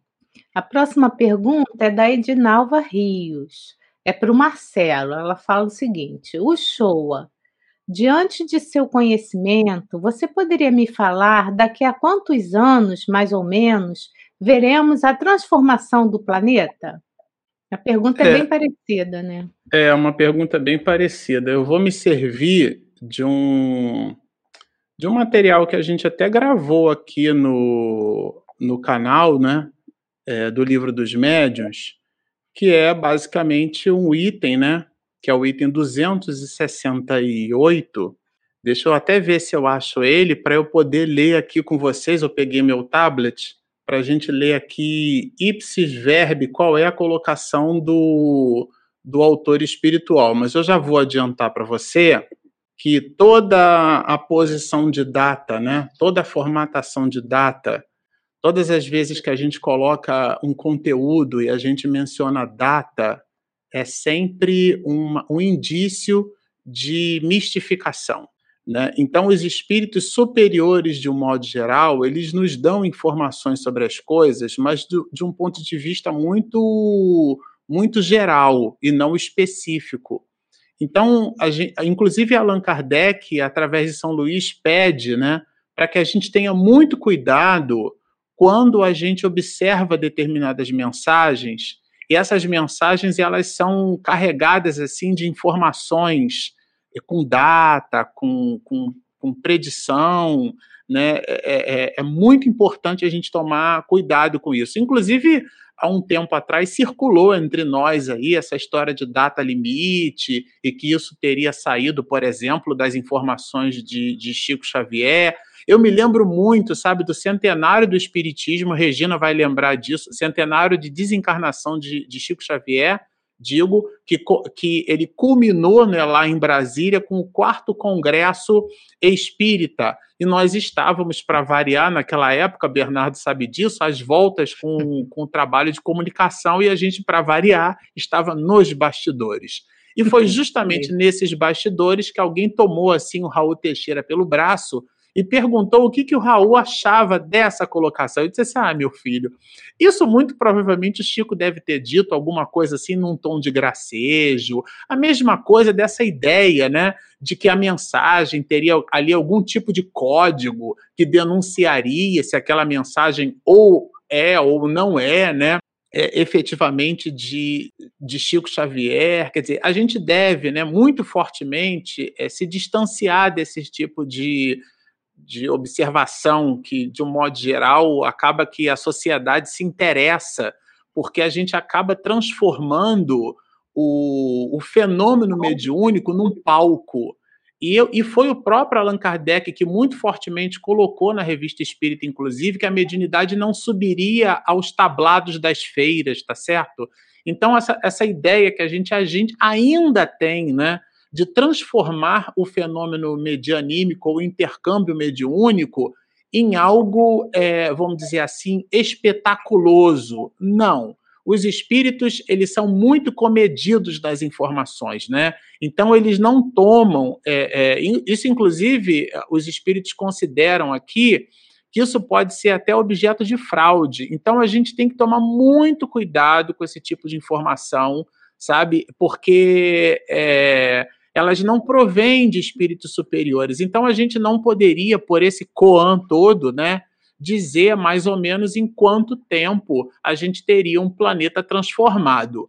O que é fácil da gente observar é que se nós, por exemplo, tomarmos a idade do planeta, né, muito embora a Terra é, seja uma, uma jovem dama de 4,6 bilhões de anos, existem astros com 13 bilhões de anos de existência, e isso a astrofísica comprova pelos processos de espectroscopia.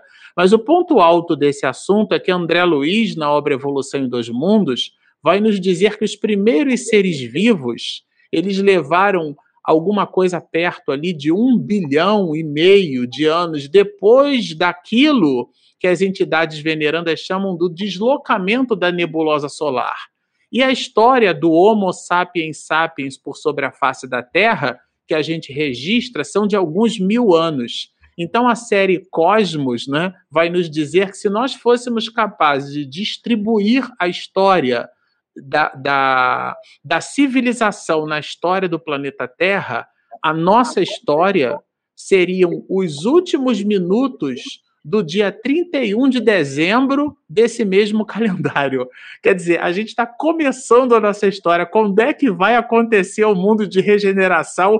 É realmente, no mínimo, um cálculo astrofísico que a gente não tem a menor cognição para poder dimensionar, tá certo? Vamos para a próxima?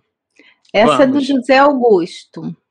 Analisando os parágrafos 7 e 8 deste capítulo, será que não estamos negligenciando nosso compromisso mediúnico por manter nossas casas fechadas e tantos irmãos estão necessitados de atendimentos? Então, eu acho que eu vou responder essa. Primeiro, a gente vai, vai ver nesse livro que, em termos de reunião mediúnica, a maioria delas que foram narradas aconteceram no plano espiritual, isso falando de reunião mediúnica, tá? Então, nesse quesito, nós médios continuamos exercendo o nosso mediuninato na família, né? Nos estudos, porque médium é médium da vida. Na questão dos atendimentos, muitas casas espíritas que eu tenho conhecimento continuaram com atendimento pela internet, por telefone e algumas também continuando dando alimentos, acho que tem esse, esse tipo de trabalho, né, em determinado dia. Então, assim, isso é muito. Não foi assim, olha, aconteceu a pandemia, então fechou todo mundo. Não foi bem assim. Mas as orações continuaram, as irradiações continuaram, né? Então, tudo isso vai fazer com que haja uma colaboração do plano maior com todos os necessitados, como nós que somos também. Então, é, o que eu posso dizer para você nesse sentido é que os trabalhos eles não pararam, eles só foram modificados, né? Uma outra forma de colaborar né, com, com, essa, com essa ajuda, né? Ok? Tem mais perguntas. É para o Bernardo. Peraí, tá, Bernardo? Que eu estou chegando nela. Hoje o pessoal resolveu perguntar bastante. Já tá.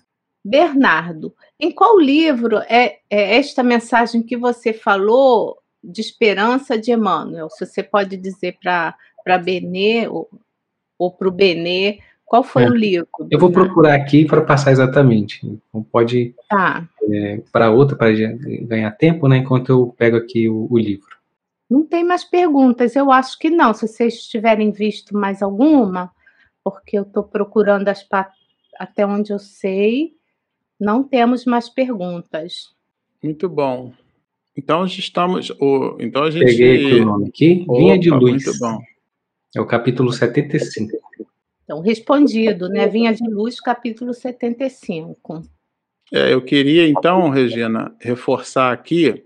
A, eu fiz um comentário né, sobre data e a questão de número, a, o item né, 267, é, São Luís responde uma série de perguntas feitas por, por Allan Kardec. E, a, e essa, esse item é um item grande, né? Porque ele tem mais de 20 perguntas, né? E na verdade são 26 perguntas.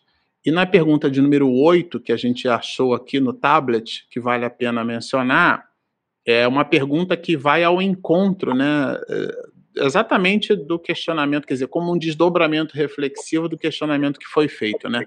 Allan Kardec pergunta assim: reconhecem-se ainda os espíritos levianos pela facilidade com que predizem o futuro e falam com precisão de fatos materiais que não podemos conhecer.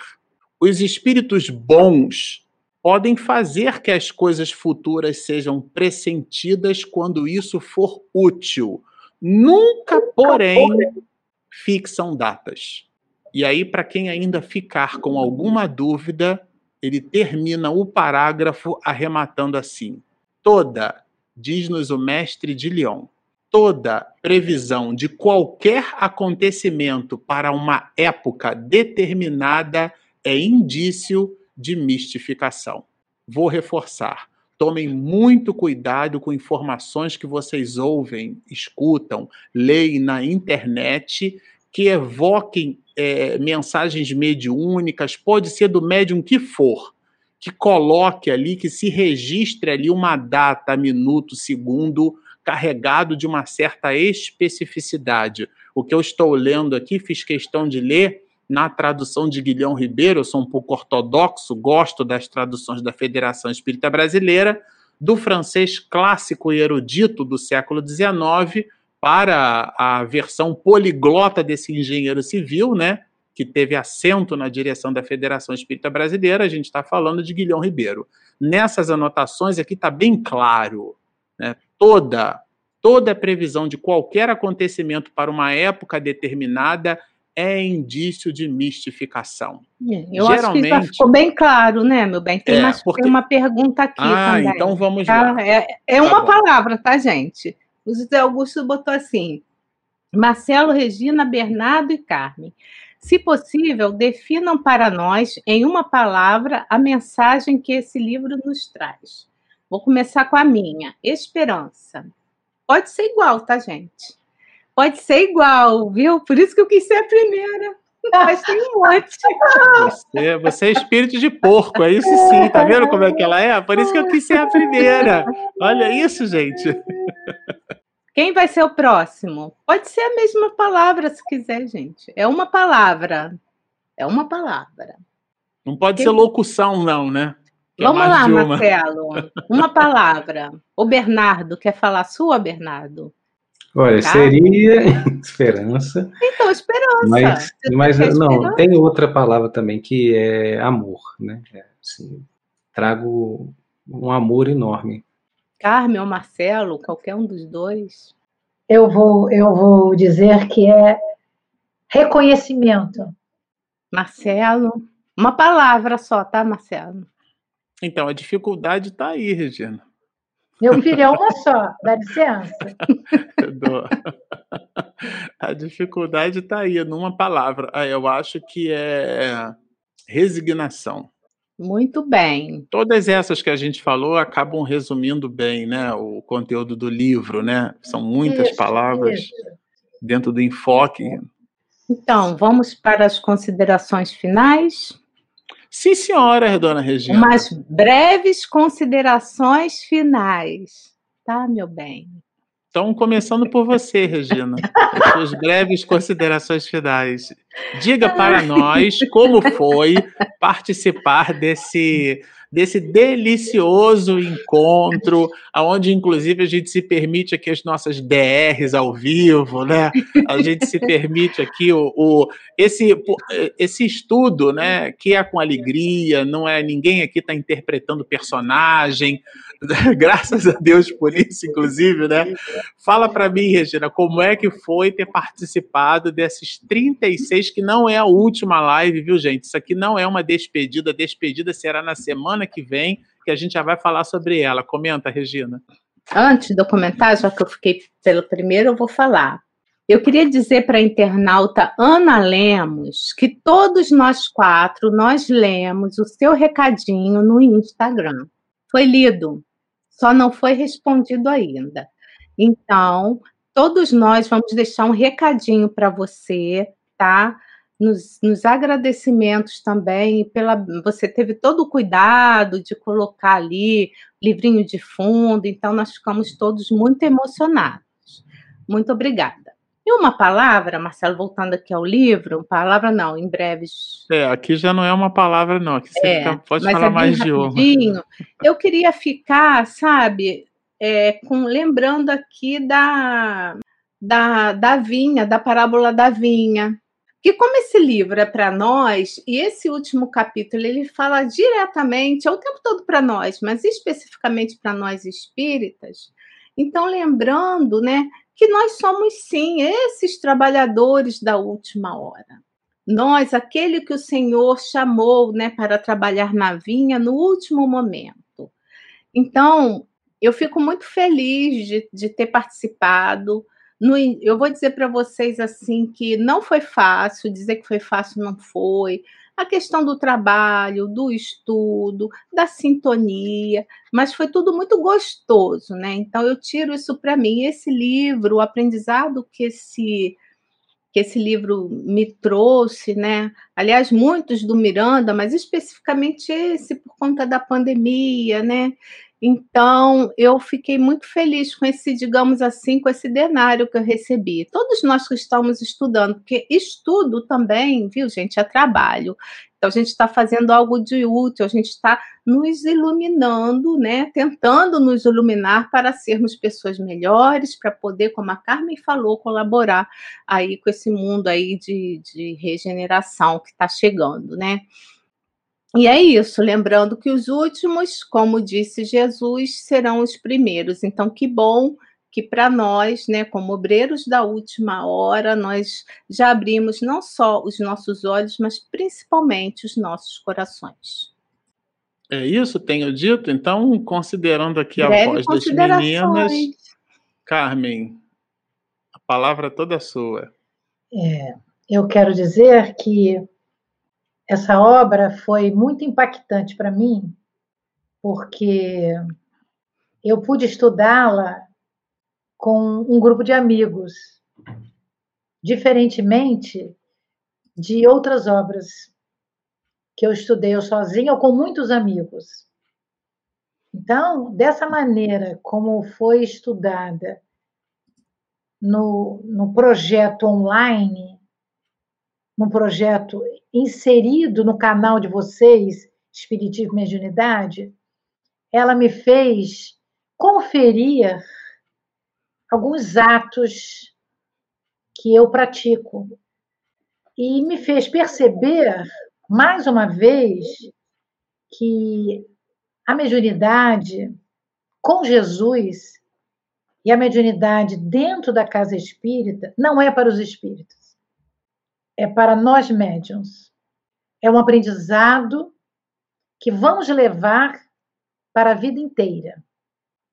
Porque depois de tantos processos desobsessivos, dessa, desse translado dessa cidade, mesmo que hoje eu tenha estudado no outro livro do Miranda, né, que sexo obsessão, que isso já tinha acontecido e que Chico Xavier comentou através de um grande homem que trabalhou lá na OMI Niterói, a família Boechat, né? Eu fico imaginando como a providência divina foi benéfica para não só para comigo, para nós quatro, nos introduzindo numa obra que não conhecíamos mas que o conjunto da obra nos fez amigos, nos fez conhecedores um pouco mais desses processos do ser humano, que são processos de dificuldades com as suas querelas do passado e com a sua vontade de evoluir para o futuro. Então, a minha palavra é gratidão por estas tantas segundas-feiras e algumas que eu não pude participar e que generosamente vocês me permitiram continuar. Então, ó, muito obrigada. Ô, oh, Carmen, uma alegria, viu? Nossa, eu vou deixar para falar aqui depois, que eu tenho uns recadinhos também para passar para os internautas que vocês já sabem. Mas eu vou entregar aqui para o Bernardo, para o nosso tenor, as suas considerações aí sobre esse trabalho hercúleo que a gente fez juntos, Bernardo. É, é, é, é, é muito especial. É, primeiro, quero agradecer, assim, eu tenho a gratidão que fica a Manuel Filomeno de Miranda, de Valdo Franco, essa oportunidade é, desses espíritos que estavam acompanhando né, o Manuel Filomeno de Miranda e de Valdo, para que pudessem, e todo esse trabalho, para que pudesse trazer para nós essa obra tão importante, num momento tão importante. Porque passamos, e ainda estamos passando por esse ano, né, porque estamos caminhando ao final do ano também, né, ao longo desse, desses meses que passamos juntos, é, como essa obra alinhada com todo o pensamento do Espírito de Kardec, com, com a luz do nosso guia ali sempre iluminando, sustentou é, a mim e tenho certeza muitos lares, muitas famílias nessa segunda-feira que passaram por momentos difíceis, que ainda passam, pessoas que tiveram ao longo desse ano, né, seus entes queridos que desencarnaram, tiveram esse contato por conta dessa dificuldade, a, a distância que esse tempo de pandemia impôs a gente, que a gente ficasse afastado das pessoas que a gente mais ama, nossos pais, nossos entes queridos, nossos familiares.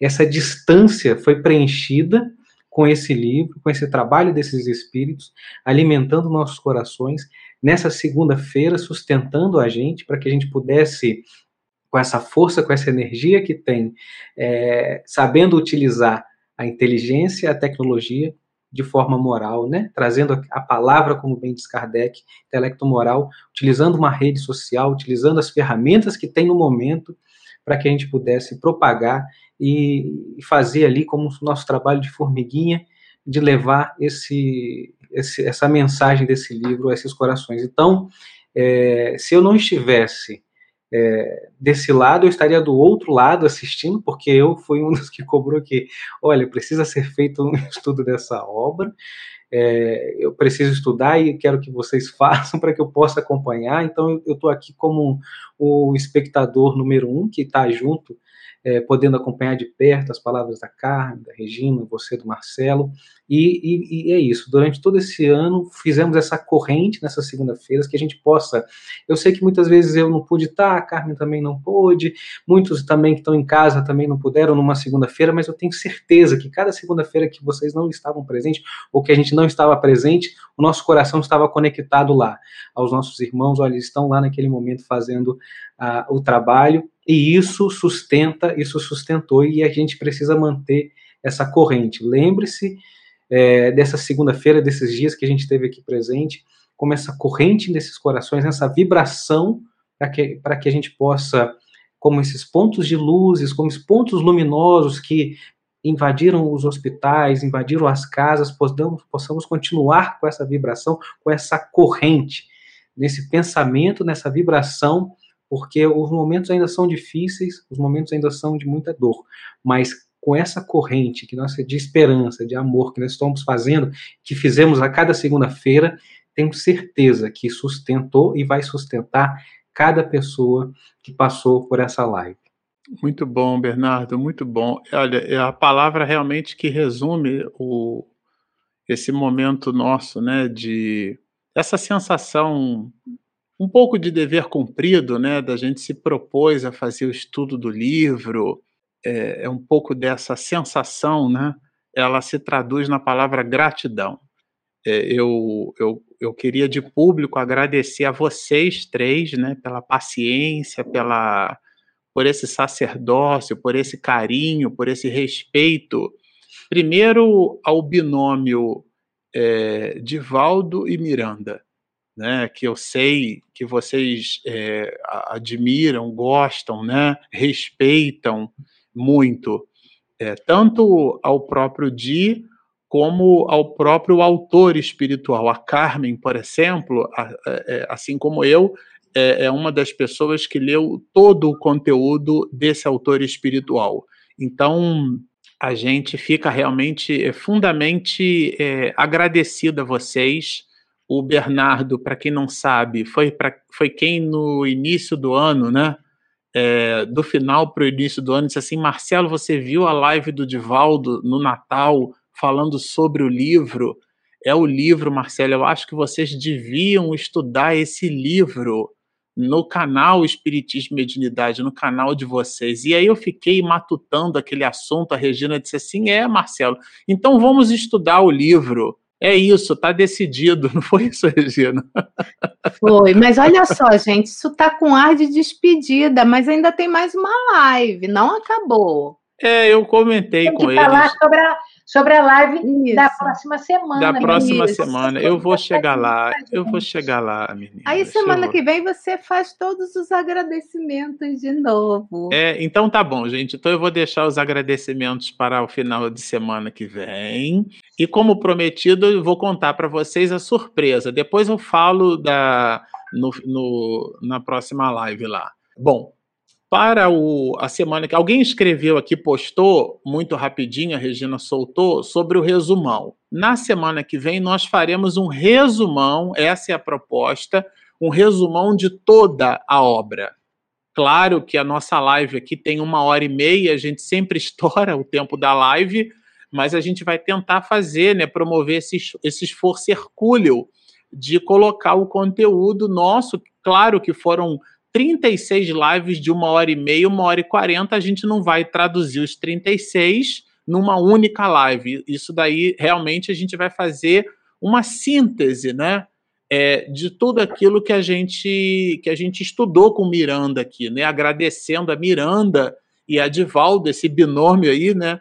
Miranda Divaldo por esse presente que eles nos deram, porque realmente foi um presente de Natal, né? A, a Leal lançou, inclusive, no mês de dezembro. Foi realmente um presente de Natal para nós e a gente já inaugurou o ano de 2001, de 2021, em janeiro, estudando esse livro. Então, agora, para o próximo, a próxima segunda-feira, essa sim será a nossa última live.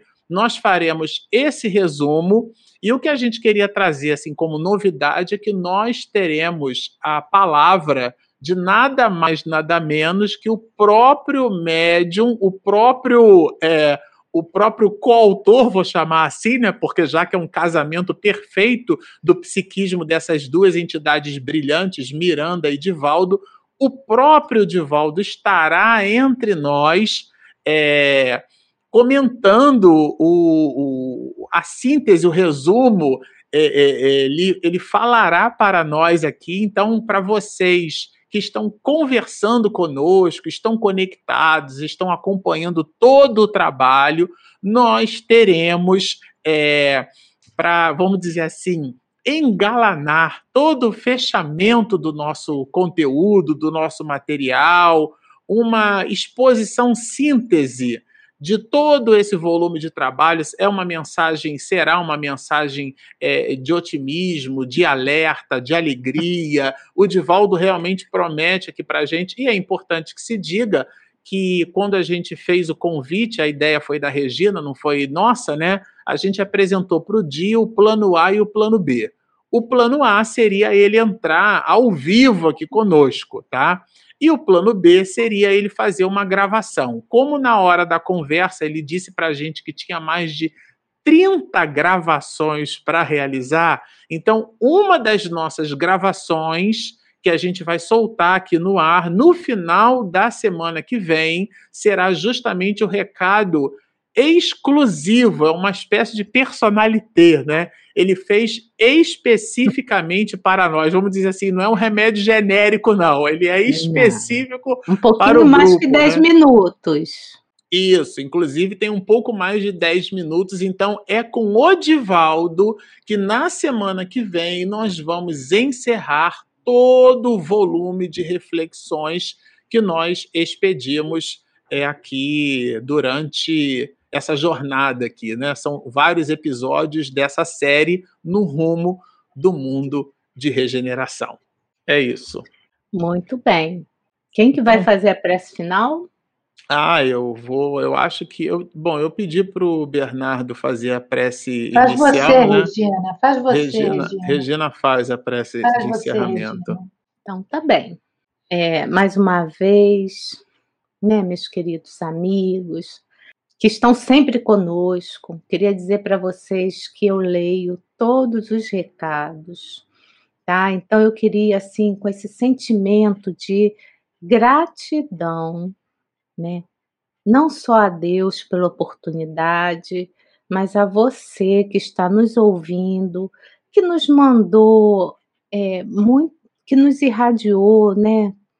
Tanta coisa boa, principalmente no período em que eu estive doente, mas não só por isso, né? Por você não ter desistido e ter ficado conosco, pelo aprendizado do grupo. Então, é só gratidão. Então, queria também, nesse momento, onde todos nós estamos aqui unidos pelo amor de Jesus, pedir por todos aqueles que se encontram em momentos difíceis, por todos aqueles que estão internados, com dificuldades mil, que a gente nem, nem tem noção do que está se passando, por aqueles que se encontram ainda, né, sentindo a dor da saudade, da separação, pedindo por aqueles que ainda também, aqueles espíritos que ainda não entendem a mensagem de Jesus, agradecendo ao Manuel Filomeno de Miranda por ter permitido que pudéssemos estudar esse livro, por Divaldo Franco, pela sua dedicação, pelos nossos amigos familiares, espíritos familiares, os nossos mentores, os nossos afetos, os nossos amores. Principalmente agradecer a querida mãe de todos nós, a Maria Santíssima, que o tempo todo nos embalou no seu regaço e fez com que conseguíssemos trilhar esse caminho tão belo e de grande importância para a nossa evolução e para a nossa melhora. Então, agradecemos por tudo, porque sabemos que de nós nós não temos muito, mas somos realmente muito gratos por poder participar desse grande banquete, esse banquete de luz, que é a doutrina espírita, que é o seu entendimento, o seu conhecimento, que nos liberta para a vida melhor, para dias melhores, para um futuro próspero. Então, muito obrigada por tudo. Que assim seja.